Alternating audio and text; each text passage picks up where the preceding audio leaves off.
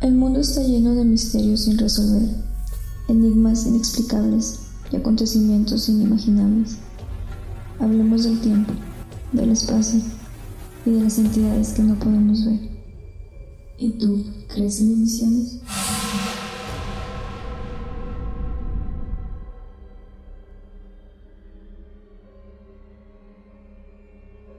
A diferencia del capítulo cero de emisiones que grabamos hace una semana, en este ya nos informamos un poquito más, ya estructuramos un poquito más los temas, investigamos qué era lo que, lo que querías al final de cuentas, ¿no?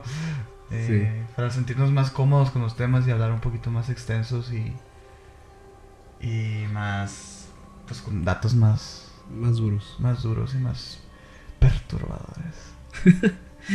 ¿Qué tenemos para el día de hoy? Bueno, pues eh, yo creo que podríamos empezar con algo que hemos platicado la, en, el, en la transmisión pasada, que era el caso Josué, pero esta vez con información un poco más, más acertada. Sí, además traemos eh, un, un tema acerca de los juegos malditos y juegos prohibidos por Dios y todo el lore que trae, ¿no? Y además eh, traemos eh, como un análisis y unas críticas ahí a leyendas que son regionales de cada territorio. Digo esto porque se nos olvidó presentarnos. así que va a aparecer esto así como un índice de temas antes de que de realmente abordar ya el tema de Josué. Yo soy Sergio Castillón. Yo soy Minor Cordón. Y esto pues ya escuchamos estas emisiones. Y ya, oficialmente, eh, vamos a empezar con el tema del, del caso Josué, ¿no? Hay que remontarnos hasta 2002. Bueno, este, pues para todos los que no conocen el caso, eh, el caso eh, es un, una transmisión de el famoso programa La Mano Peluda, de, que comenzó en 1995 por el conductor y uno de los más reconocidos eh, investigadores paranormales, Juan Ramón Sainz. Eh, Un emblemático programa. Yo recuerdo, la neta, o sea, haber crecido con ese programa en la radio, pues, ¿no? sí, creo que todos los seguidores de lo paranormal y, y los... Como que es el, in- el inicio de muchos, de muchos fans, ¿no? Sí, el, el señor nos, nos introdujo en una serie de temas de, de leyendas mexicanas que porque en sus historias también puedas ver reflejadas algunas leyendas regionales y e históricas, ¿no? Sí, y fíjate que, o sea, al final de todo, yo recuerdo haber escuchado a Juan Ramón Sáenz, eh, pero yo no conocía este, te- este, este caso, pues, que al final de cuentas es el, es el más... Es el más importante es de su más carrera. importante. Y yo creo que sí, de su carrera y de la carrera de muchos también paranormales, o sea, de gente que es fanática de lo paranormal y que, y que está en busca de la, de la realidad. Porque influyó mucho. Influyó mucho. Se puede decir que es uno de los, de los pocos casos que son intocables, pues. O sea, que la gente los da por hechos, pues no casi no hay... No hay eh, críticas no hay sobre, crítica, sobre casi la no hay- veracidad del, del- Sí. del caso. Bueno, ha- hay una que ahorita vamos a vamos a a llegar ahí, pero Sí. pero hay uno muy famoso ahí que y el más nuevo, ¿no? Que que sí desafía todo todo lo que pasó en esta transmisión allá en el 2002. Sí. En el 2002 una transmisión que duró alrededor de como dos horas, ¿no? Más o menos. Sí, fueron, creo que lo dividieron en, en dos programas porque extendió el tiempo de la radio. Impresionante. ¿Cómo, cómo? A ver, platícanos un poquito, Minor, de... ¿Quién es esta persona, Josué Velázquez? Eh, Josué es una persona que vivía o vive todavía en California, Estados Unidos. Eh, narró cómo cruzó la frontera hacia el país vecino junto con su madre, sus dos hermanos y su abuela. Eh, según Josué, sí logró pactar con, con demonios de dinero y sentía las ganas de hacer cosas malas. Sin embargo, reveló que lo atormentaban y que temía morir. Y es por eso que se comunica con la mano peluda. Por ese ya estaba harto de las amenazas. Que la neta, o sea, digo, hay, hay personas, yo conozco personas de pueblos y personas de, de, de lugares así como más, con actividad paranormal más, Más presente. más presente, que afirman decir así como, ay, pues ya estamos acostumbrados aquí a escuchar ruidos, ya estamos acostumbrados Sí. a... Pues yo creo que no, o sea, yo digo, si este vato llevaba ya años siendo atormentado por estos seres, eh, pues debería haberse acostumbrado en teoría, ¿no? Eso Sí, también pero al parecer como que esto, según lo que narra Josué en, en la, en la entrevista que le hace Juan Ramón, eh, esto iba progresando eh, a un nivel que él ya no podía seguir. eh, entonces logra pues tener la ayuda del, del- como del equipo de investigación de- del programa. Por lo menos hacer pública su historia.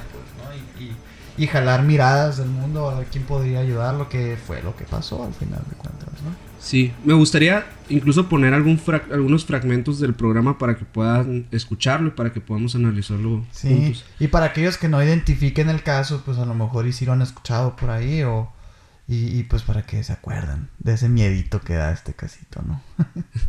Vamos con la primera parte entonces de, de la transmisión de la mano peluda y ahorita volvemos. California. Josué, ¿cómo está usted? Buenas noches.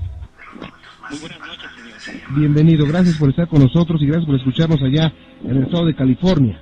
Es para mí verdaderamente eh, honroso eh, que gente mexicana ah, logre tan tan distinguido programa que, que llega a todo el mundo por vía internet Ah, y me resulta a mí también, como se le escribía, muy ah, confortante poder platicar con ustedes.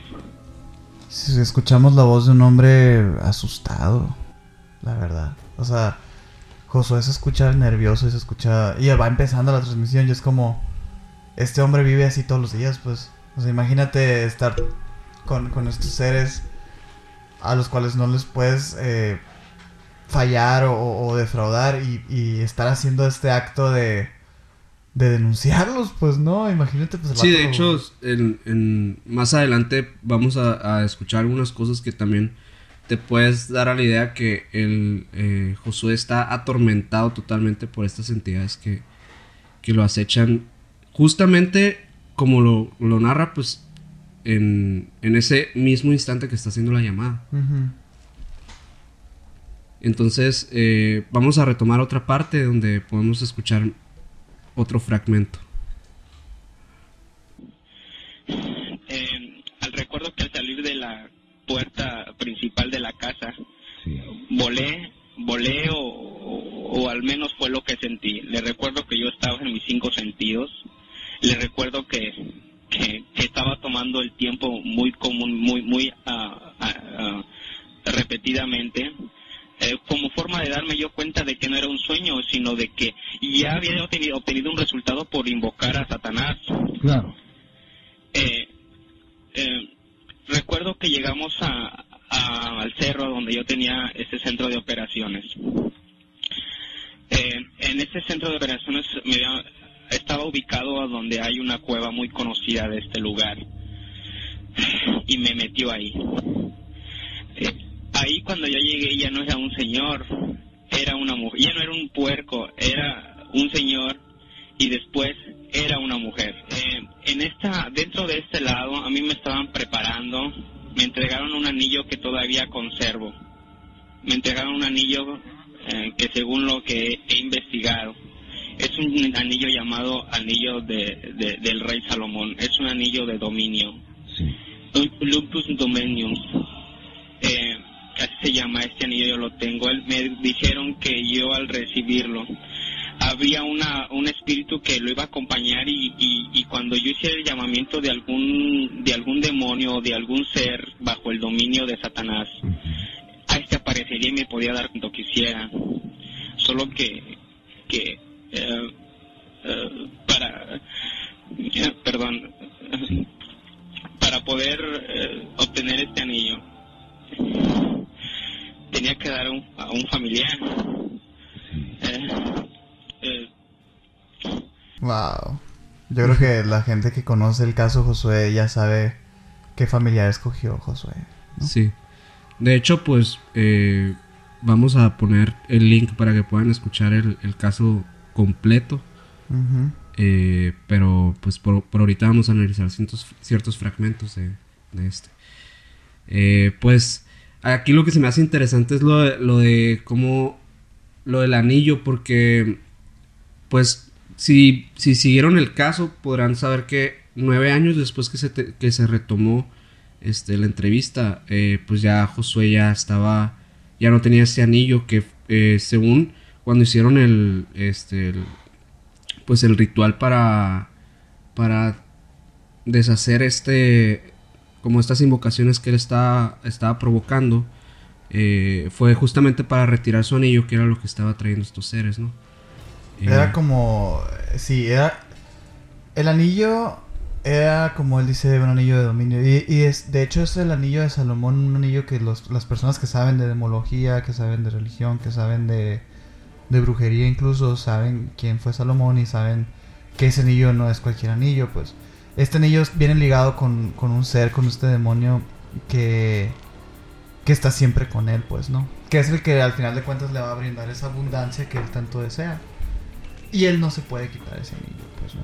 No sí, de hecho, quitar, eh, él empieza a utilizar un guante tiempo después para, para cubrirse esa mano.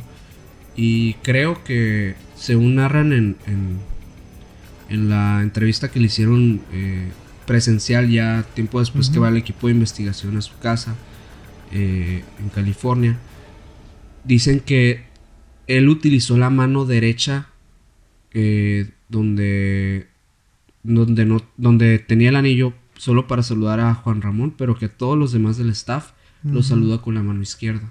Sí, hay- de hecho hay muchas teorías acerca de de lo que pasó, ¿no?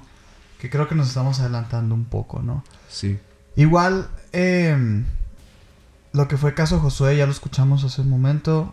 eh, se escucha un hombre asustado, se escucha un hombre que, a pesar de, de haber pasado ya pues 18 años de esa transmisión, Josué no ha cambiado ningún, ningún, ningún detalle de su historia. Hasta el momento de hoy, que lo han vuelto a entrevistar diversos medios, diversas fuentes. Él no cambia la historia, él o la estudió muy bien o, o de verdad pasó, pues, ¿no? Eh, este familiar del cual habla que tiene que sacrificar eh, es, es- es su abuelita, pues, ¿no? Porque él, como, como ahorita nos comentaste, pasó a Estados Unidos con su mamá, sus dos hermanos y su abuelita. Sí. Eh, él decidió su abuelita porque su abuelita ya había vivido. Ya.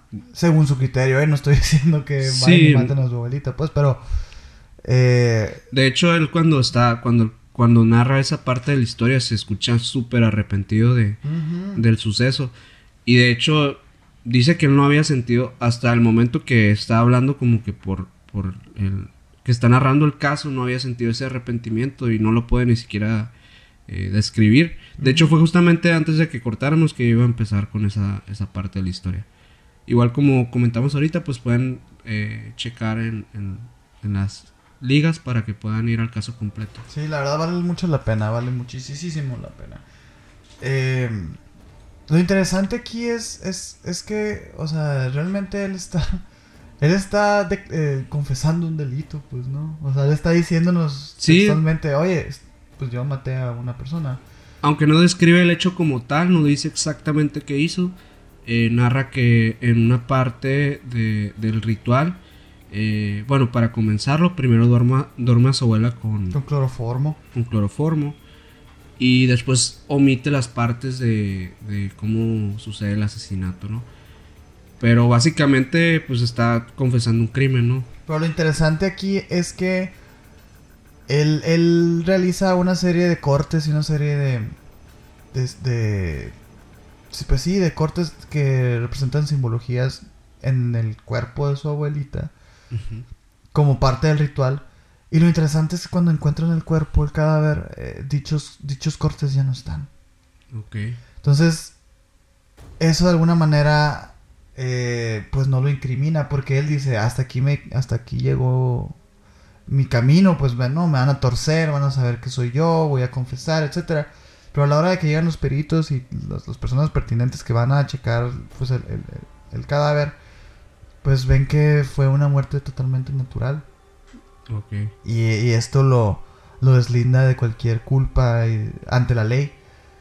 Eh, él habla después en otra entrevista que hace muchísimos, que hace años, que posteriormente hace con otros medios, eh, que le cuestionan precisamente esto. Le dicen, oye, pues, o sea, con- confesaste un crimen, o sea, ¿por qué la gente no... ¿Por qué los policías no te, no te, no te arrestan o algo? Y es que él, él- él repite esto mismo, pues dice, oye, pues es que no había forma de incriminarme, pues. O sea, anatómicamente, según la ciencia y según los policías y la gente que investigó, mi, mi abuelita murió de, de causas naturales. Entonces, por más de que yo confiese, al final, pues no hay pruebas. Lo que sí es que su familia le dejó de hablar y todo eso, ¿no? Sí. Sí, de hecho, él, vive, según, según lo que comentan la- las personas que han podido ir a su casa, que él vive solo y que es una casa enorme donde vive. Precisamente, eh, bueno, acabado el caso, Sí. José- Josué llega a un punto en el que ya está en total paranoia y está... es- escala mucho el caso, ¿no? Se vuelve muy dramático al final, en su, en su tercera... entonces, en su tercer fase, ¿no? Digamos, de- del caso. Que incluso eh, Juan Ramón Sáenz aprovecha un corte comercial para... Para llamar a un, a un pastor, a un, a un padre, para que ayude, para que nos, nos ayude a, a, a poder controlar esto que estaba pasando, porque empieza a decir eh, Josué que, que se le apareció una, un ser, una mujer sin piernas. De hecho, me gustaría poner esa parte. Va, para- adelante, ponla, ponla. Muy bien. una mujer. Esta era una mujer a la que es la primera vez que veo y que desde ese momento está aquí conmigo. Ahorita está aquí a mis espaldas. Está con usted, ¿cómo es? Esta es una mujer blanca, muy delgada, cabello negro eh, eh, como a la mitad de la espalda y no tiene pies. Flota. Eh, no sé si eh, no sé si flote porque eh, la única vez que vi que no tenía pies eh, brin- brincó brincó así por para el techo y vi que el, el vestido se elevó no y, y no no no no le vi pies pues Josué, esa, esa mujer está ahorita como vigilando.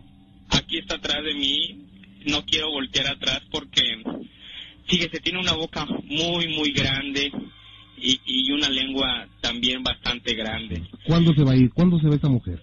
No sé yo yo me quise yo no la- yo mire cuando yo llegué me, yo yo abrí mi puerta no yo abrí la puerta de la casa porque vivo solo vivo solo en, en- en la, la casa y y y, y- y, eh, pe- pe- permíteme deje prendo un sirio porque me está molestando mucho señor. Claro, ¿qué, qué le está haciendo? ok, ok, permítame. Sí, sí, eso. Ah, bueno, eh, ese me ataca, me ataca así de frente, me ahorca, me trata de, de ahorcar y me dice que qué te está pasando, qué te está pasando, por qué no entiendes, me dice, por qué no entiendes. Yo le dije, pero ¿qué te pasa? O sea, es algo a mí tan común, señor, yo ver este tipo de escenas, que, que es por eso que me refiero así con esas palabras y se los narro de esa misma forma. ¿Está atrás de usted esa mujer todavía? No, está sentada al frente de mí. Wow. Sí, se me hace muy curioso eh, esta parte específicamente porque hace poco estaba investigando acerca de leyendas eh, japonesas y me encontré con una leyenda que se llama el tequeteque, que es una Mm. leyenda de, de una mujer con las mismas características que, que narra Josué, que supuestamente se aparece eh, pues en Japón a personas infieles. Mm, fíjate. Yo también, eh, también estoy investigando, también hice mi tarea. que habla acerca del demonio que, el que, que- invocó Josué. A- aquel demonio que, que se encarga de conceder ese tipo de deseos que, que- que deseaba pues, Josué. Que habla que tiene una forma de, ser, de serpiente. O sea, que se representa como, una, como una- un ser serpentino. Sí. Y aquí Josué nos dice que, que este, este ser no tiene piernas, o bueno, no tiene pies, más bien. Que tiene la boca muy grande y tiene lengua muy larga. Puede hacerse a semejanza a una serpiente, no sé, es curioso. O sea, por- Sí, por está, poco es curioso. está ¿no? interesante que, que coincida con, con algunas... Con terminologías de, de, de sí, de demonios y con leyendas que han, que han pasado en, otros, en otras partes, pues, ¿no? Sí Sí. es interesante. El- hubo varios intentos de la, de la producción de La Mano Peluda para llegar a, a, José, a Josué. Sí, en, e- en- en efecto, lo que hace tan... Tiene muchísimas cosas trascendentes este caso, ¿no? Para empezar, pues fue la, la- la transmisión más larga de, de este programa. Fue una transmisión que se escaló, o sea, que continuó, que tuvo continuaciones, que escaló al, punto de, querer acudir con él, etcétera. Y la más importante fue la misteriosa muerte de Juan Ramón Sáenz, como dices tú. El primer, el primer intento que tuvo Juan Ramón Sáenz, porque pues se interesó mucho en el caso, fue acudir a, a, la casa de Josué personalmente. eh, y había quedado con Josué para, para verse, etcétera. Y días antes, eh, Josué le dice que no vaya. O sea, le dice, no, no, no vengas. Al final, no, no vengas. Eh, se salió de control este pedo y no, no, no vengas. A Juan Ramón Sáenz no le importa y va. Va y sigue la dirección que le dio Josué antes y todo. eh, y llegando a su casa, pues evidentemente sí era una casa muy grande y una casa eh, pues muy lujosa, etcétera, ¿no? Sí. Porque al final de cuentas lo que quería Josué era dinero y poder. Sí. Pues bueno, en efecto consiguió lo que quería, ¿no? Al tocar en la puerta, eh, una puerta muy grande, dice Juan Ramón Sáenz que le abre una persona, un hombre, un hombre muy alto, con tez muy blanca, eh, y, que simplemente se le queda viendo, ¿no? Juan Ramón Sáenz le pregunta que si habla en español. Le dice que si, que si habla en español, porque pues está- recordemos que estamos en California. Y este ser nada más asiente con la cabeza. Y le pregunta por Josué. Y dice, oye, pues qué onda, ¿aquí vive Josué o qué, o qué pedo?". O sea que Juan Ramón Sainz también puede tener contacto con estas presencias. Pues al parecer, o eran muy fuertes las, los lazos que tenía Josué con, con estos seres, o Juan Ramón Sáenz sí era susceptible a... a, ¿no? Sí. Juan Ramón Sáenz describe la escena como, como que sí, era una casa muy grande, pero a- atrás de este hombre había un cochinero. ¿no? O sea, había un desmadre que olía muy feo. Y que esta persona le dice que no está, no está Josué ahí, no está. Bueno, Juan Ramón Sáenz dice, ok, mm, me voy a ir. Y, se, y re- se regresó y todo, ¿no? Muy normal. A los días vuelve a tener comunicación con Josué. Y le dice a Josué que él no estaba en su casa y no había, no había podido porque había estado internado en el hospital. Y se preguntarán, ¿por qué estaba internado en el hospital? Bueno, el diagnóstico fue que lo, lo, gol- lo golpearon. O sea, que estaba muy golpeado al borde pues, de la muerte. Recordemos ahorita en el fragmento que nos pusiste que este ser, esta mujer con la boca muy grande y con la lengua muy larga, eh, era, era la, la- la- la que se encargaba de, de- de castigar a Josué, que lo, lo golpeaba, etcétera. Sí se- pues sí, sí, sí iba en contra de, la- de las reglas, ¿no? De- que, que estos seres le imponían. Imagínate, tú eh, agendas una cita con este, con un investigador paranormal Sí. y a los días te internan por golpes, pues, ¿no? Dice Josué que en efecto sí era su casa y que no tendría por qué haber habido nadie en su casa. Entonces ahí, pues Juan Ramón Sáenz ahí es cuando se, cuando, cuando se caga, ¿no? O sea, Imagino que le la- llama más la atención el caso. y le llama más la atención. Pero esto, recordemos, bueno, la, la emisión fue en el 2002. Esto fue luego, luego pasando la, la emisión. No fue hasta el 2011 en donde Juan Ramón Sáenz ya trabajando, colaborando con un programa de TV Azteca que se llama Extra Normal. Que Ah, sí, sí, me vuelven a vuelve a retomar el caso eh, Juan Ramón Sáenz. Ahora ya con un equipo de, de camarógrafos, reporteros y, y padres, etcétera. Eh, vuelven a, a tener contacto con Josué y Josué accede con la única eh, condición de que se vieran en un barco. O sea, que se vean en un barco, en un lago, no recuerdo si en un lago, en un río, en el mar, ¿no? Eh, en efecto, la entrevista se efectúa en un, en un barco. La, la, lo que dice Josué es que porque no, no quiere poner en riesgo a nadie y que, el, y que el mar, el agua es un lugar neutral. Y pasa eso que nos comentaste ahorita. A todos saluda Josué con la mano izquierda y con la mano derecha, en donde tiene el anillo de Salomón, saluda a Juan Ramón Sáenz, quien curiosamente fue quien muere meses después de, de haber iniciado, retomado este caso en la investigación. También pasa que el padre que, que estuvo en la emisión en el 2002 también muere.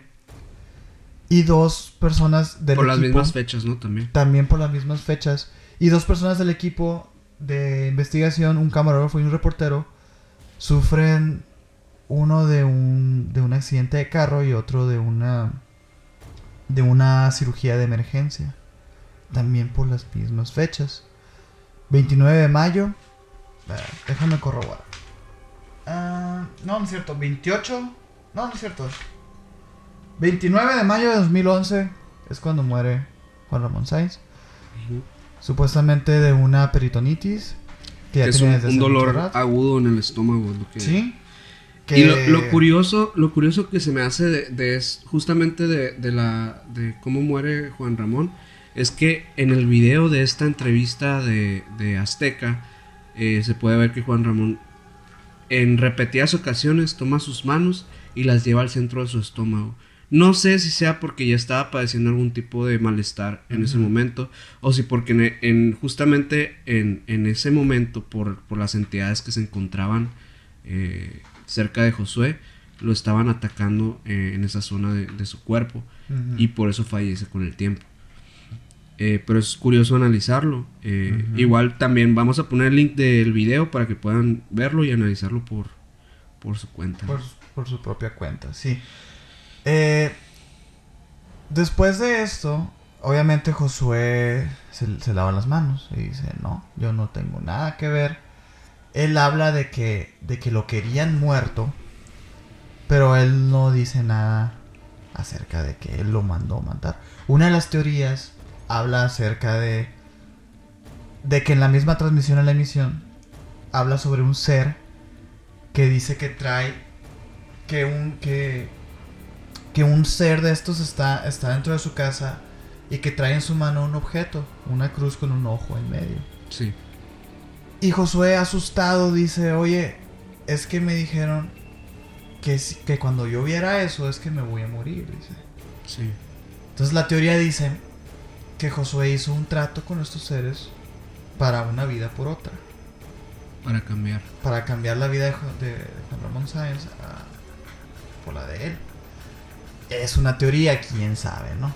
Años pasaron, eh, a Josué le hicieron un exorcismo, etcétera, ¿no? En teoría está limpio. Es donde queman su anillo. Donde y- queman su anillo, que le pueden sacar el anillo, etcétera.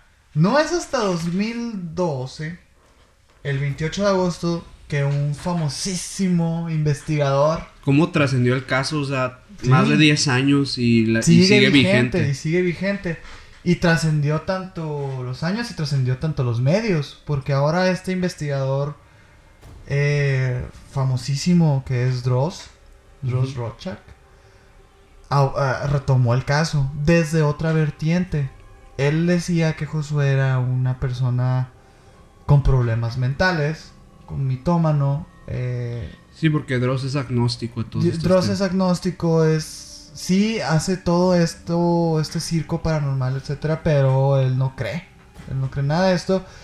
Y pues yo sé, un día yo me imagino que él estaba en YouTube y se dio con el caso y le llamó la atención.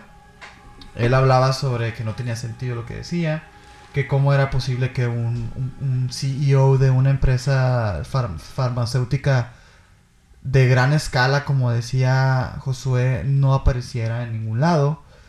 Que, que él, él hablaba de formaciones en su físico y sin embargo hay fotos de, de Josué donde él, él está normal. Él habla sobre un montón de inconsistencias.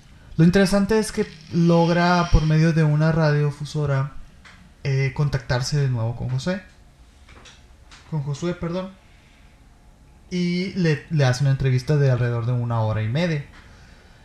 No cuestionándolo, no atacándolo, simplemente Desde un punto de vista neutral. desde un punto de vista neutral. Totalmente porque luego la gente se le fue encima a Dross, aplicándole la de... De hecho, el mismo el locutor de la radio le decía a Dross, oye, tu público son unos retrógradas o son unos ignorantes, porque tú sabes cómo es la gente en internet, Sí, ¿no? sí. O sea, son troles, y más la gente de Dross. E insultaban, etcétera, y, la- y el locutor pues se lo tomó muy personal, yo creo, y Sí. empezó a, a, a desprestigiar a, a la gente que ve Dross y a los y- fans. a los fans de Dross y por, por ende a Dross. Cosa que después Dross eh, dice en otro video, porque este, esto a Dross se le, se, le, se le quedó picado porque fueron como tres o cuatro videos que subió Dross Sí. hablando de esto. Mm, y como decía ahorita, lo interesante es que, bueno, la transmisión fue en 2002. Y esta, y este nueva, esta nueva entrevista que tiene con Dross, 10 años después, no cambia la historia. Sí. No cambia los detalles, no cambia nada.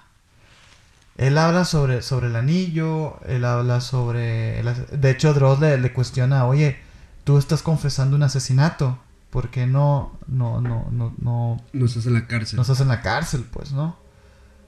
Y pues Josué, sin tampoco ánimo de defenderse ni nada, eh, le, le dice. También Dross le cuestiona que... Que... Que en, en la emisión Josué habla que él, que él puede... Aprendió arameo, a- aprendió varios idiomas ahí, medio... Lenguas muertas, latín. Sí. Y le dice Dross, bueno, puedes decir algo en, en- en un idioma de esos. Y Josué dice que no. O sea, le dice así como que no tengo nada que demostrarte, así que no, no, no, no te voy a decir nada. Sí, Josué, creo que en repetidas ocasiones en, en las entrevistas que le han hecho se ha mostrado muy cerrado a ciertas, a ciertas demostraciones de- del, del caso, ¿no? Eh, pero en general también podemos, podríamos decir que es por como esa parte que quiere abandonar de él, ese pasado, porque ahora se presenta como una persona renovada, una Sí. persona que ya eh, pues es buena, que ya se limpió de todos esos Sí. eh, males demoníacos. ¿no? De hecho, el Josué que escuchamos en la en esto 10 años después es un Josué que habla mucho de Dios. O sea, de hecho él sí, sí cierto, sigue sigue practicando la brujería. Sí. eh, sigue practicando la brujería. De hecho, él escribió un libro de demología explicando el, el, el modus operandi de estos seres, etcétera.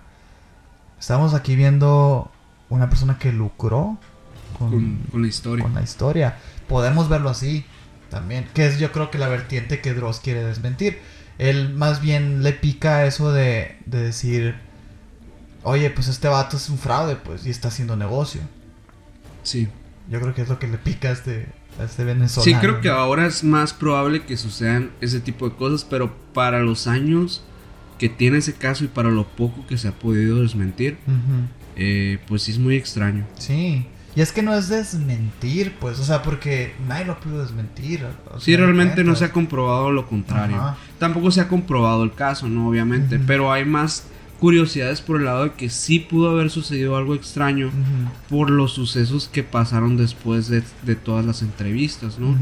Que son la muerte de, de Juan Ramón, eh, pues ese es aquel ritual que también hay video del ritual que le hicieron y donde él sí se presenta como que como que de verdad está afectando lo que es ese proceso de limpia que le están haciendo.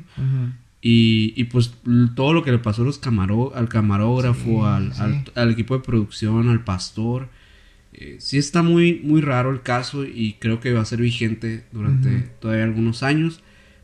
Me imagino que van a, hacer investiga van a seguir haciendo más investigaciones y, y tal vez... Pues a lo- a- yo escuché que Dross dice que, que lo va a apoyar. No sé si en algún punto de, de la, de la conversación dice que va a hacer un libro acerca de su caso. Sí. Pero podemos esperar que en algunos años vaya a salir un libro donde pues nos pueda hablar un poco más de lo que pasó. Sí, de hecho, o sea, Dross, su, ide- su, su idea no es, no es, ah, lo voy a desmentir y la madre, o sea, él- a él le interesan estas cosas también, así, al igual que Sí. a nosotros y al igual que a ti que estás escuchando. Eh, también le interesa y por eso, digo, eh, imagínate tener una entrevista con este vato, pues, o sea, cuántas preguntas hay que hacerle. Ojalá algún día lo podamos tener aquí. No, imagínate, no, qué miedo. Pero me refiero a que, eh, sí, por sí o por no, e incluso algunos, algunos estudiosos de la magia aseguran que, que la magia en sí, en sí es, es, es, es la manipulación de las casualidades, pues. O sea, mucha- muchos investigadores hablan de eso. Entonces, este cúmulo de casualidad- casualidades que pasaron del caso Josué, pues igual puede ser una señal Sí. de que, de que este vato igual y sí manipuló un poco. Igual la, la, la peritonitis de, de Juan Ramón Sáenz llevaba años, pero ¿por qué fue cuando, cuando tuvo la entrevista que, que se le empeoró todo, pues? sí. O estos camarógrafos que chocaron, o, o sea... Y uno que terminó inmediatamente en el hospital. Sí, o sea, está raro, pues. Por poco está raro esto, ¿no? Sí. Al final de la entrevista, Dross, Dross reta, reta a Josué, le dice, oye Josué, le dice, tú me puedes matar, le dice. Así, con esos huevos. Con esos huevos que, se, ca- que, caracteriz- que caracterizan a Dross. Sí. Tú me puedes matar, le dice. Y Josué pues le dice que no. O sea, que él le explica la de él, es que no quiero hacerte daño. No quisiera hacerte daño. Ya eso ya como en... en- en- a- a- mucha gente lo puede interpretar como una burla. Pero... Es el humor de Dross. Pero es el humor de Dross y, y sabemos que es una... Es una forma de decirle todo bien, ¿sabes? Sí. Porque te digo, tres, cuatro videos subió este vato y, y después de la entrevista aún seguía eh, aferrado con, con que no, Josué tiene problemas. Tiene problemas, o sea, él sí sabe mucho de brujería, pero no es lo que dice que es. Bueno, Sí. ve, a- ve tú a saber. Pero yo cuando escuché esa emisión, no recuerdo ni siquiera cuándo fue. Ya fue hace muchísimo tiempo, no sé si en la secundaria. Secundaria o prepa. Pero a mí me dio un montón de miedo, la neta. Sí, está, está bastante impactante el audio. Sí, sí, sí. Una vez que, que asimilas y entras y al mundo, a- a te- es muy inmersivo, pues. Sí. Muy inmersivo y, y- y más porque la radio es un medio que juega con tu imaginación. O sea, él te habla de, de seres y de, y de acciones y tú te lo vas imaginando, pues, tal cual como un libro. Sí. Pero aquí hay, hay cierta, ciertos matices en la voz que, que te pueden dar más miedo y que te pueden ayudar a la inmersión. Sí, es que de verdad parece parece algo totalmente real. Lo escuchas y, y es más allá de una actuación, eh, se escucha a una persona realmente asustada. Sí, sí, sí. Pues yo creo que con eso eh, cerramos el caso Josué. Eh, y pues traemos otro tema, ¿no? Los juegos malditos. También conocidos como los juegos prohibidos por Dios.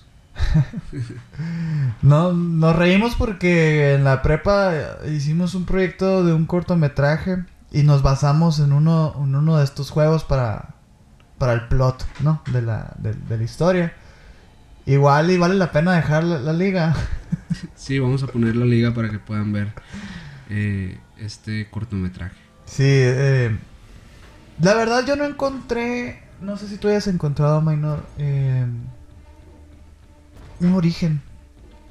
Un origen a- a- hacia englobar estos juegos como un tópico. Cada juego puede que tenga, bueno, algunos sí, algunos no, Sí. pero algunos tienen historia y unos que no tienen historia. Sí, unos se originan eh, prácticamente de, de la del chisme. Sí, después de una leyenda, al final de cuentas. Pero yo, la verdad, yo, yo esperaba encontrarme como un listado oficial. Sí, como si fuera parte de la. Biblia o, Ándale. o de los libros Pero no. satánicos. Realmente son, son, son juegos al azar. Sí, Eh, yo listé siete que se repiten en casi todas las listas que vi. sí, Siete que más o menos ahí se repetían, eh, que incluso trascienden culturas, algunos que trascienden culturas, otros que, que ya todo el mundo conocemos. sí. Mm, por ejemplo, yo tengo este primero que, que, que lo, que, que lo denominan como no mires atrás. Que hasta tenemos una película de, de, de eso. Sí, Que se es- llama igual. Realmente estos juegos han, ha- han sido ya adoptados por la cultura pop, ¿no? O sea, sí, sí, totalmente. Por ejemplo, este de No mires atrás se trata de estar pues tú solo. Casualmente todos estás tú solo, ¿no? Algunos, algunos eh, pode- se pueden jugar eh, Ah, sí. como juegos de mesa Ajá. prácticamente.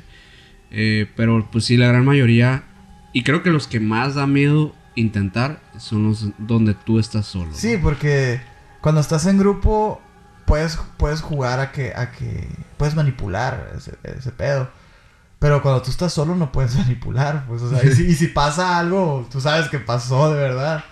Este juego No Mires Atrás consta de poner, pegar en la pared eh, un papel, papel que diga la hora, la hora en donde iniciaste a jugar y la hora en la que finalizaste el juego. Después de eso, quitas los espejos de tu casa, los quitas, cualquier cosa que te dé reflejo, ¿no? Y después vas entre la casa y repites la frase, los invito a mi mundo. Después de esto te acercas a la pared y vas cerrando los ojos lentamente, repitiendo esta frase, los invito a mi mundo. Y si el juego te salió bien, justo a la hora en la que pegaste ese papel, vas a empezar a escuchar eh, movimiento atrás de ti. Son esos espíritus que dejaste entrar. Y, y simplemente, ¿no? Eso, eso, es eso, es, es sentir esa adrenalina. El juego termina según la hora en la que tú pusiste en el papel. Que se recomienda evidentemente no, no tener un espacio tan amplio de, de una hora acá, ¿no? O sea, la gente que lo ha hecho lo hace por 5 minutos, 3 minutos, pues, ¿no? Por tu salud mental. Imagínate estar una hora escuchando seres atrás de ti. sí. Y pues lo, lo interesante aquí es que no voltees. O sea, supuestamente lo interesante es que no voltees y si volteas pues te mueres, ¿no? Es como para los curiosos que quieran experimentar algo paranormal. Eh, pero sí, dicen que eh, al voltear, pues, es, te puedes quedar atrapado en ese, en ese universo o que estos seres se van a apoderar de tu alma. Sí, sí, sí. Eh, la verdad, como que todos los, los juegos tienen ese castigo, ¿no? O sea, de, de Eh, pues ya sea la muerte o- atraparte. o, atraparte. Por ejemplo, aquí hay uno que es el, el juego del espejo, el Bloody Mary. El Bloody Mary, eh, El- o también como popularmente se conoce en México como Verónica. Como Verónica. eh, que creo que tiene hasta una historia, ¿no? De una chica que, que era muy Sí, bella. varía muchísimo la historia, Sí, hay pero... incluso una versión española donde también este era como una una puberta y otra donde era una mujer mayor que es este- de Estados Unidos eh, donde le juegan una broma y ella termina muerta y, y entonces el espíritu de venganza de de, de Mary quien ahora la vamos a conocer como Bloody Mary por Por como- la sangre, ¿no? sí Por Bloody es como sangriento.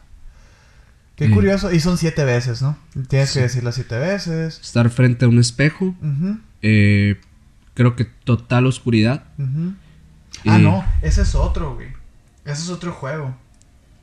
ok. Que es, bueno, es, Es- que te digo, puede ser una vertiente. Sí, eh, ya hasta varían, pero creo que el más popular, que bueno, el que el que podemos ver de que en la cultura pop, de, Activi- actividad paranormal, de hecho, creo que. creo que juegan Bloody Mary en la película. juega Bloody Mary. Sí, con nada más apagando las luces, eh, incluso creo que hay versiones donde pones una vela enfrente del espejo. A la bestia, ese, ese es el otro juego que tengo aquí, pues. O Sí. sea, es la misma. Es una es una variante pues de, de estos de este tipo de juegos. Pero que supuestamente al, al prender las luces, pues vas a encontrarte a María Sangrienta detrás de ti y te va a sacar los ojos. Oh, porque alguien iba a querer jugar a esto, pues no. El castigo ya está muy, muy hardcore ahí. Sí. Otro juego que traigo aquí que este sí se me hizo interesante es el del libro rojo. Este tú ya me lo habías contado hace mucho tiempo. Sí, uno de los juegos yo creo que más fáciles de hacer para los que estén interesados en, en- en experimentar algo paranormal, pues vayan por su libro rojo en este momento Sí. Y Una vela roja también se necesita. una velita roja. Este, este se, juega, se juega en grupo también. Este se juega en grupo, en teoría. Si quieren ¿no? divertirse y morir después, eh, pues... Según yo, ah, yo no escuché castigo en este. O sea. Sí, pues realmente es un castigo muy similar al que podríamos eh, hablar de la Ouija. La Ouija no tiene un castigo específico. Es simplemente abrir una puerta que a lo mejor no puede cerrar Ajá, después. exacto, que te pueda atormentar y que pueda Ajá. tal vez en un futuro estas entidades eh, pues causar muertes alrededor de tu vida, ¿no? Lo, lo- lo curado aquí es, es, bueno, el juego consta de que, pues, tienes tu libro rojo, tiene que ser rojo la portada, una vela roja y estar con personas, ¿no? Y no es- tiene que ser necesariamente un libro, ¿no? Un libro en específico, tiene, puede ser cualquier libro. Pues yo la neta, roja. yo encontré que era un libro y específicamente rojo, o sea, por eso es el libro rojo. pues. Solamente tiene que ser rojo, no tiene que ser de ningún tema en específico. Ah, Ah, sí, sí, ah, ajá, eso sí. Eso sí. Lo interesante es eso, pues, que es un libro que sí puede ser el libro de Clifford, este... Sí, o cualquier cosa. Lo interesante aquí es que tú le vas a hacer preguntas a ese libro y lo vas a abrir aleatoriamente y vas a señalar con tu dedo aleatoriamente, pum, acá. Y supuestamente el libro te va a contestar con una frase del, del libro. Entonces, imagínate que le preguntas, no sé, o sea, de que, que si, ¿cuándo te vas a morir acá? sí, Y aleatoriamente te aparece un mes. O sea, aplicas la de pum y te sale diciembre. Acá. sí. Wow, ¿no? Sí, es, es, es curioso que ese juego tiene muchos testimonios muy buenos. Eh, a pesar de que es un juego que se me hace en lo particular muy sencillo, como que se me hace increíble que funcione. pues, de hecho, pero- donde yo vi eh, en el libro rojo, dice que no te rindas si al principio no te no tiene coherencia lo que sale, sino que es como estás en proceso de de atraer estos... de atraer eso, a ajá, estos esas seres. entidades. Así que no te desesperes si no te sale la primera. Sí, Tú sigue jugando. Igual que la Ouija, tú tienes que pedirle permiso a, las espíritu- a los espíritus de estas entidades para salir del juego. La Ouija, la Ouija también entra dentro de estos juegos, ¿no? Yo creo que sería como... Como de comunicación, ¿sabes? O sea, como de quererte comunicar con muertos, etcétera. Para la Ouija, ¿qué se necesita? Se necesita un tablero con todo, con todo el abecedario, con del 0 al 9, con la, con la respuesta sí, con la respuesta no. Sí. Y no recuerdo qué otra cosa necesitas. Necesitas velas, tal vez. Pues es que hay unas personas que lo hacen con una cartulina. Acá eh, se necesita la madrecita que es como un triángulo que no sé cómo se llama. ¿Tú sabes cómo se llama? Mm, No, no recuerdo en ese momento. Pero también La eh, también cuenta tengo entendido que lo pueden hacer con un, con un cristal, un vaso de vidrio, un cenicero. Ah, sí. E igual también funciona. De hecho, a- a- también encontré uno aquí que era como la copa. Que decía que era igual. Era básicamente el mismo juego. Que era lo mismo, pero con una copa. Y la cartulina, tal vez. Ajá, y la porque todo es fabricado, ¿no? Sí. Eh, este otro juego que te digo es el, el, el que te digo que se parece mucho al de Bloody Mary. Pero que le pusieron así de que el diablo en el espejo. Ok. Que supuestamente se, se tiene que jugar, se tiene que jugar. Es una de las reglas. El 25 de diciembre o Viernes Santo. Ok, ahí, con los primos pueden jugar. Sí. cuando estén en el- ahí, Ahí con el pavo. con el menudito. Con el tamal en la mano. Tiene que ser a las 3 de la, de la, de la madrugada. Y la historia dice que porque el 25 de diciembre y el Viernes Santo son fechas especiales tanto en la religión, pues, de Jesucristo. Sí. El 25 de diciembre que no hay un Jesús todavía. Y el Viernes Santo que es cuando muere. Que a mí se me hace interesante porque no es como que no haya un Dios, sino es como que se, se conmemora. Sí. Pero está interesante, ¿no? Eh, es simplemente apagar las luces del baño. Y dice que tiene que ser en un baño. Es que poner velas y se te aparece el diablo. Básicamente Punto. Bloody Mary, Sí. pero en vez de, de Bloody Mary sale el diablo. Temático, ¿no? O sea, temático Sí. porque es el, el diablo y porque es el 25 de diciembre o el Viernes Santo. Sí. Tal vez aparece Santa. A lo mejor El Santa. Santa es el diablo. El famoso Santa asesino de. de que es eh, la- una leyenda urbana de, de Estados Unidos también. Y dicen Ah, que es el, Hay una película que- de Nicolas Cage Sí. que es que es el que es que es un santa asesino. Yo creo que de ahí proviene. Odio a Nicolas Cage. eh, apunté otro aquí. Que ese se me hizo más, más interesante porque dice que, que surgió en Japón. Pero la neta, según yo me iba a acordar, pero no me acordé. Se llama Daruma. Creo que son las 100 velas. Dora, Durama.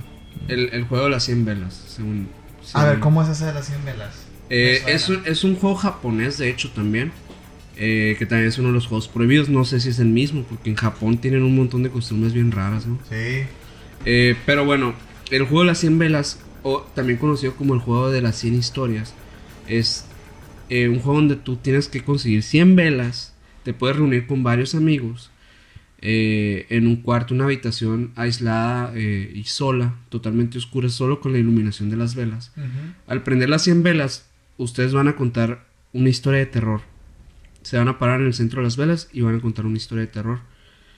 Al terminar tu historia, apagas la vela y así lo harán alternándose hasta contar las 100 historias. Dicen que al estar contando estas historias, eh, llega un punto en el que empiezas a abrir puertas eh, del inframundo. Y supuestamente no existe registro o personas que hayan llegado a contar las 100 porque pues ya empiezan a pasar cosas Ah, muy sí. extrañas. Ya, de hecho, ya, ya, ya me acordé. Ya me has contado, de hecho, de esa. Hace Sí. mucho tiempo. güey. Sí, De hecho, ni la, no la tengo apuntada, me acordé porque la, la estábamos platicando aquella vez. Esos son los juegos, los juegos odiados, olvidados por Dios, ¿no? Que me gustaría ligar este tema con el tema que sigue. Porque se me hace interesante este, este, este pedo del Bloody Mary y de los juegos. ¿Cómo van, cómo van surgiendo? Porque, por ejemplo, también está... Hay muchos juegos... Con redes sociales han salido muchos juegos. Sale este juego de- del- del muñeco de arroz también. Sí, el muñeco de arroz eh, que, el- el- que estábamos platicando hace, hace rato. Que, Sí, que, que es este muñeco que lo rellenas de arroz. Puede ser muñeco de cualquier cosa, ¿no? Lo rellenas de arroz, le metes tus uñas, haces ahí un tipo de invocación y este muñeco cobra vida. Y queda enlazado a ti y te persigue. Y de esto hay videos. O sea, no, no sale el, el mono, el mono moviéndose, pero hay videos de, de gente haciéndolo. Bueno, de todos los juegos hay videos. Sí, Pero se me hace interesante que a raíz de redes sociales también han surgido nuevos juegos. Está este de. de bueno, no sé si entran ya en el, en el, en el, en el, en el ámbito de creepypastas, pues no. Por ejemplo, este de que Siri, después de las. ¿Qué horas son? De las 3 de la mañana o 2 de la mañana, empieza a insultarte. es como. pues ¿por qué, podría, pues? podría llamarse un creepypasta. Tal vez no un juego prohibido, pero sí un creepypasta. ¿Cómo ha evolucionado este pedo, pues, no? Sí, Y es como, como el siguiente tema que vamos a hablar sobre estas, estas leyendas regionales. O sea, que, sí. que en todas las ciudades existe esta muchacha que salió al baile y que bailó con el diablo. ¿no? sí. O sea, ¿por qué? ¿Cómo, cómo, cómo, cómo nuestra misma sociedad va ligando historias? ¿Cómo la- las leyendas se van expandiendo? Pues. sí. O sea, ¿cuál es el origen, por ejemplo, de este Bloody Mary? Pues se creó una historia y todo, pero. Pero ¿qué sentido tiene, pues, al final de cabos? Sí, eh, principalmente en, en, pues, en lo que es México es muy característico, pienso que la cuestión de las leyendas porque es parte de la cultura mexicana, ¿no? O sea, vamos a pueblos mexicanos y cada pueblo tiene una historia que contar y, un, y, y te pueden hasta mostrar lugares donde pasaron historias completas y donde actualmente ven apariciones de estos entes. Eh, Curiosamente, siempre es en pueblos, ¿no? Sí, en pueblos, eh, ciudades chicas también. ¿Tú Aunque crees que también hay un, pueden- hay un factor ahí? pues puede haber un factor, pero también si nos ponemos, si ponemos a, a analizar eh, las leyendas eh, en todo el mundo, podemos ver coincidencias en, en general. Hace, hace rato estábamos platicando de, de unas historias que, que encontramos que estaban ligadas, que son, por ejemplo, historias de Estados Unidos. eh, con leyendas mexicanas. Por ejemplo, hay un- hay una leyenda en Estados Unidos que se llama la Dama de Verde o la Dama Verde, que es una eh, señora que pasa por algo muy similar que la Llorona y al final de cuentas la aparición es en todo Estados Unidos, ¿no? Al igual que la Llorona en todo México. También podemos ver el, el, el hombre cabra, que es una leyenda estadounidense que secuestra niños y, y este y destruye al ganado de, de los granjeros. Este, Una similitud ahí con el chupacabras. con el chupacabras. Entonces yo creo que tanto de no hablar de pueblos, sino que de una cultura que fuimos adoptando a raíz del tiempo, ¿no? Sí, yo, a mí, a mí me llama la atención eso, pues esa, esa coincidencia de que los lugares, en los pueblos donde se presume no tener mm, un desarrollo, o sea, un desarrollo o, o- pueden vivir incluso en, en una ignorancia algunas personas, que es donde más avistamientos paranormales hay. Tal vez por la falta de explicación, o tal vez porque sea un buen lugar para que esas entidades Residan, ¿tú crees? residan por, por la susceptibilidad de esas personas, ¿no? Que, Quizá. que tal vez ellos son más sensibles y más creyentes a estos temas. A mí me llama la atención, eh, por ejemplo, cuando vas a otro estado o a otro lugar y, y te platican historias de terror eh, de esas regiones y por lo general son las mismas, pues. Por ejemplo, esta, esta del Casino del Diablo, Sí, que es la de nosotros, la, la de los hermosillenses. Aquí en Sonora tenemos esta leyenda del Casino del Diablo sí, de esta chica que, que salió de su casa a una fiesta, a un casino eh, pues muy famoso que, que había aquí en, en- en la capital de Sonora, en donde presuntamente eh, bailó con un muchacho muy guapo que resultó ser el diablo, pues. sí. Y que dicho casino se quemó debido a esto.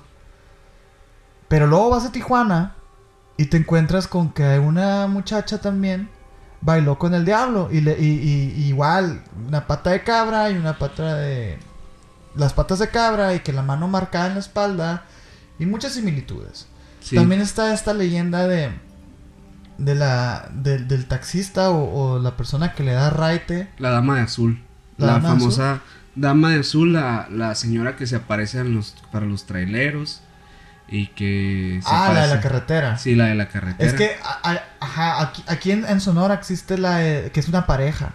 Sí, Es una pareja de, de recién casados que te las encuentras en el kilómetro no sé qué, de la carrera, de la carretera no sé qué, ¿no? De unos pueblos. que justamente hay una leyenda muy similar en, en el en el que se basaron el kilómetro 31. Kilómetro 31, exactamente. Pues yo creo que sí, o sea, a lo mejor en un kilómetro 31 de, algún, de alguna carretera mexicana pasa, pasa esto, esta leyenda. Sí. Que es esta pareja que te piden raite. Y que lo subes al carro y que muy serios y con una expresión, con una cara muy inexpresiva.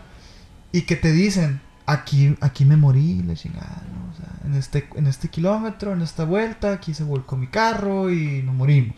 Y que si no le das raite también recibes un castigo, ¿no? Ajá. Yo, por ejemplo, yo conozco personas que afirman haber vivido esta, esta, Experiencia. esta experiencia. El, el apense. Apense significa eh, como frénate, ¿no? Eh, Ujú. Aquí en, en Sonora. En los pueblos, ¿no? Ya casi no se usa. Sí. Pero eh, yo, yo tengo una conocida que le pasó esto, pues que, que estaba en la carretera y que subió a un, a un, a un hombre. Y que este hombre de repente, pasados unos 2, 3 kilómetros, empezó a decir apense, apense, apense. Eh, y que cuando se baja, se, pues efectivamente se orilla mi conocido y se baja esta persona y se va. Pues eh, ya no volvió a saber nada hasta que lo comentó. O sea, lo dijo así. e- Ella pensó que era muy normal, ella pensó que, que estas cosas pasaban, que le había, le había dado raite a una persona normal. Y cuando fue y le contó a su familia, le dijeron, es que hay una leyenda de un, de un vato que se murió y que y te pide raite y que te dice eso, que te dice que te pegues. Ok. Y ahí fue cuando se le, se pues, se le volteó el culo a mi conocido, pues, del, del miedo, pues, ¿no? Sí. Qué interesante. Sí. Interesante que haya testigos. De hecho, hace muy poco también me tocó ver una, una, un caso que presentan en un, en un canal de YouTube de, de casos paranormales. eh, donde algo muy similar le pasó a una familia de una madre y una hija que iban en la carretera. Este. Y de repente ven a una persona saludando en la carretera, como queriendo, haciendo señas, ¿no? Más bien de que se detuvieran. Y esta persona está en medio de la carretera, lo raro, ni siquiera estaba en la esquina, Wow. pero se apareció de la nada y entonces como que se, se descontroló el carro, pero no chocaron, entonces siguieron, pero la morra no se detuvo. Entonces cuando iba ella manejando, de repente dicen que empieza a sentir que algo le está apretando el cuello. Y la madre de la, de la, de la muchacha esta que voltea por el retrovisor y ve claramente una persona estrangulando a su hija. Wow. Entonces le empiezan a gritar, vete, vete, tú no eres de aquí. Como que se dan cuenta en ese momento que, que esta persona no pertenece a, a, a lo Este terrenal. plano.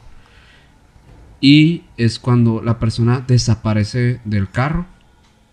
eh, y ya no vuelven a saber nada de, de- de eso. Pero al investigar un poco a estas personas y también al, el equipo de investigación del canal, es- empieza a indagar un poco de- del sitio donde, su- donde pasó esto. Y resulta que una persona se había accidentado justamente una semana antes de, Mm. de eso, en el mismo kilómetro que sucede esto.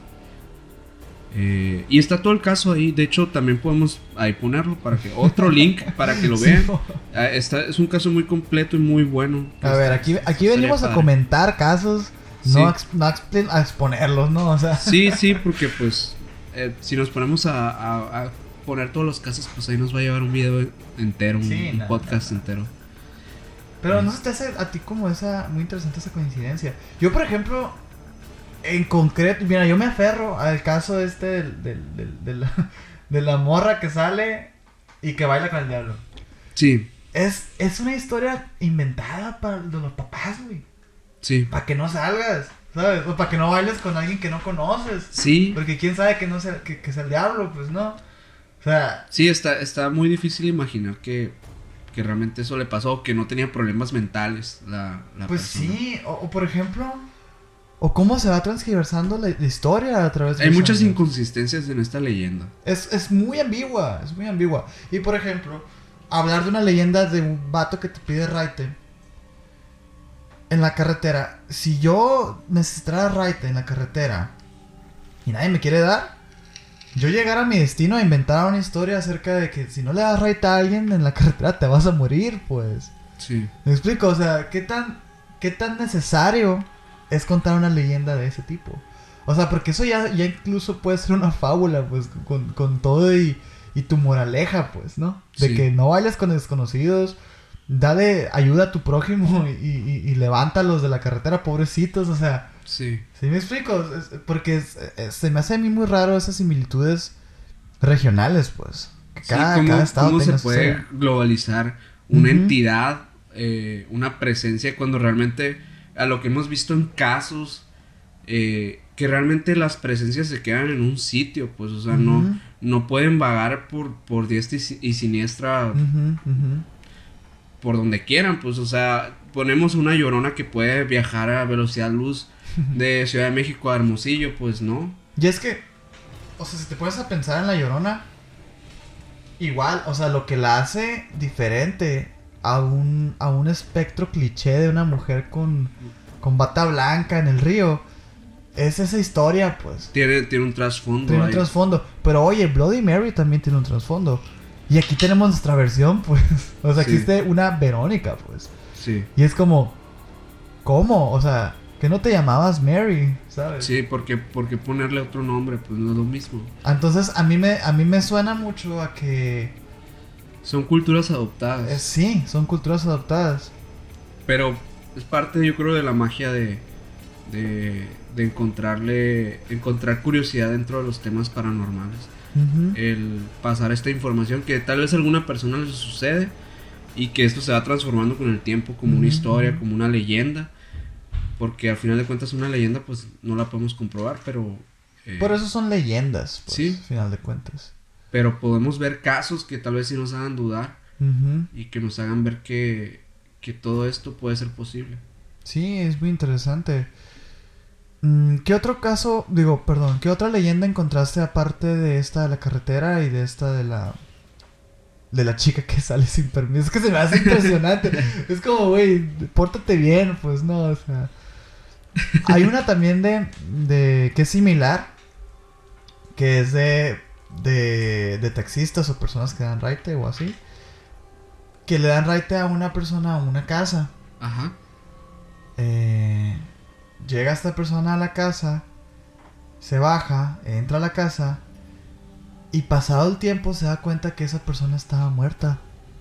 O que les piden raite al panteón. Ok. O está esta también de que se liga, pues, ¿no? Sí. Que digamos llevaste a una chica o a un chico a su casa, olvida su suéter. Mientras, o sea, tú, te, tú no te das cuenta que olvida su suéter, que olvida su bolsa. Y después del tiempo vas de nuevo a la casa y le dices, oye, se te olvidó tu bolsa, tu suéter. Y te abre su mamá llorando, diciendo que acaba de fallecer hace una semana. Y tus cuentas no te, no te salen, pues, porque acabas de llevar a esa persona. Esa también ya lo he escuchado en, en, en, en varias regiones y en varios lugares. Ajá. Es como incluso una leyenda ahí urbana de, de, los, de los taxistas, pues, que, Sí. que esas cosas pasan. Y hay canales de, de YouTube que... hay, hay uno de, en concreto, el Gusgri, que hace bromas. Que el vato aplica esa broma, pues, o sea, de, de que pues es un taxista y, y- y resulta que a quien llevó estaba muerto, pues. Ok. Son, son como leyendas por ahí, pues. Sí. Que se van también. Van trascendiendo a otros, a otros lugares de, de México. Ajá. ¿no? Y es que imagínate, este Gusgri que hace esa broma, no le dice al vato que es una broma, pues ¿qué pasa? Esta persona víctima de la broma va y le cuenta a sus amigos y empieza a crecer la leyenda. Otra, otra, yo creo, otra leyenda muy, muy. eh, como que muy repetida que podemos ver en, en la cultura mexicana, no sé si en otras partes. Me imagino que también en otros lugares de Latinoamérica. es, bueno, en lo particular en lo de Hermosillo, la, los fantasmas de la Leona Vicario, que es una escuela muy vieja de Hermosillo, en la que, que dicen que hay apariciones de entidades, principalmente de niños, obviamente, pero que las apariciones eh, suceden gracias a que hace muchos años, y que es un secreto a voces, que la escuela o parte de la escuela se construyó sobre un cementerio. Ah, y esa también es clasiquísima. Que tu escuela esté, esté construida en un cementerio es clasiquísima. Es clasiquísima también. Sí, esta es una de las leyendas más populares de Hermosillo. Principalmente por la por lo, vie- por lo vieja que es esta escuela, que tiene Ajá. más de 100 años. Es una de las escuelas más antiguas de aquí. Por ejemplo, eso, eso de que tu escuela esté construida debajo de un cementerio indio y la madre es como... También es un clásico de, de, de, de las leyendas regionales, pues. Que incluso este, este tipo de, de- de términos lo, lo- o de leyendas lo usan para, para las películas o para... Sí, sí. Aprovechan estos recursos como para mezclarlos y crear nuevas historias de terror. También, también están los fantasmas de los hospitales.